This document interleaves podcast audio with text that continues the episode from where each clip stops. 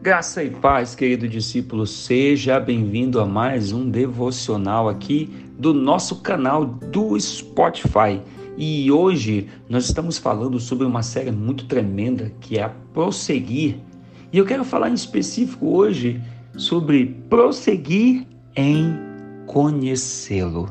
Lá em João, no capítulo 14, no versículo 7, a Bíblia diz assim: E se vocês realmente me conhecessem, conheceriam também o meu Pai, já que vocês o conhecem e o têm visto. Sabe, queridos, na jornada do crescimento, um ambiente que você deve vivenciar é o do saber sobre o nosso Deus. Quem é o nosso Deus? Saber sobre esse Deus de amor, e eu quero te dizer que esse saber, ele não se limita a, a, a, somente a questão cognitiva, mas ele fala ao coração. E muitas vezes nós cometemos erros e falhas que nascem de fato por desconhecermos do que é o amor, desconhecermos do que é a graça dele, desconhecermos do que é a fé nele, desconhecermos do que é a vida dele. E hoje, Nesse momento, eu quero lhe dizer que é necessário que nós venhamos conhecê-lo mais profundamente.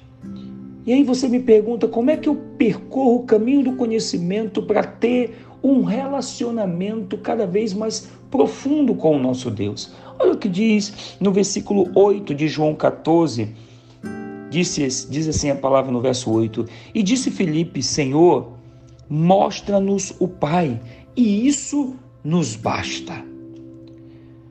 Primeira coisa que eu quero dizer para você, para que você viva e prossiga em conhecer esse nosso Deus, ter esse relacionamento com o Espírito Santo, a primeira coisa que você precisa é buscar, buscar um relacionamento mais íntimo.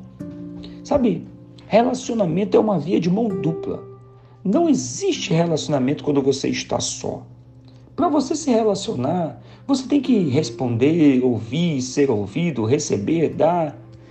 Para se relacionar, você tem que amar, você tem que ser amado. E todos os movimentos que foram necessários para estabelecer um relacionamento conosco, todos eles já foram feitos por Jesus. Sabe? É um momento de nós buscarmos nos relacionar cada vez mais com o Espírito Santo. Agora, agora é a nossa vez. Agora é o nosso momento de conhecer o Pai de maneira ousada. Agora é o nosso momento de estar sensível ao Espírito Santo, porque ele vai nos chamar cada vez mais. E eu acho poderoso lá em 2 Pedro, no capítulo 1, no versículo 2, no versículo 3 também, onde ele diz que Deus já nos deu, através do seu poder, tudo aquilo que nós já necessitamos. O dele, ele já nos deu. Agora é o momento de nós irmos até ele. Olha o que diz o versículo 9 de João capítulo 14, diz assim: E Jesus respondeu: Você não me conhece, Felipe? Mesmo depois de eu ter, de eu ter estado com vocês tanto tempo, quem me vê, vê o Pai.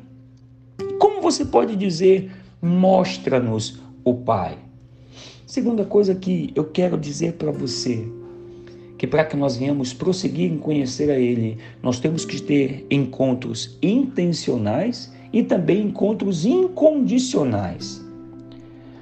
Uma verdade pura, algo poderoso que nós precisamos viver é que nós temos que cada vez mais caminharmos e andarmos com Cristo.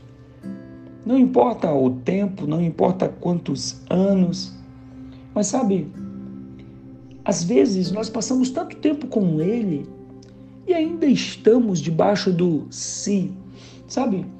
Se ao menos, se ao menos o conhecêssemos de verdade, se ao menos buscássemos de verdade, eu acredito que nós teríamos mais calma, mais serenidade, sabe? Mais, mas dos olhos e ouvidos de Jesus em tudo aquilo que nós fizéssemos.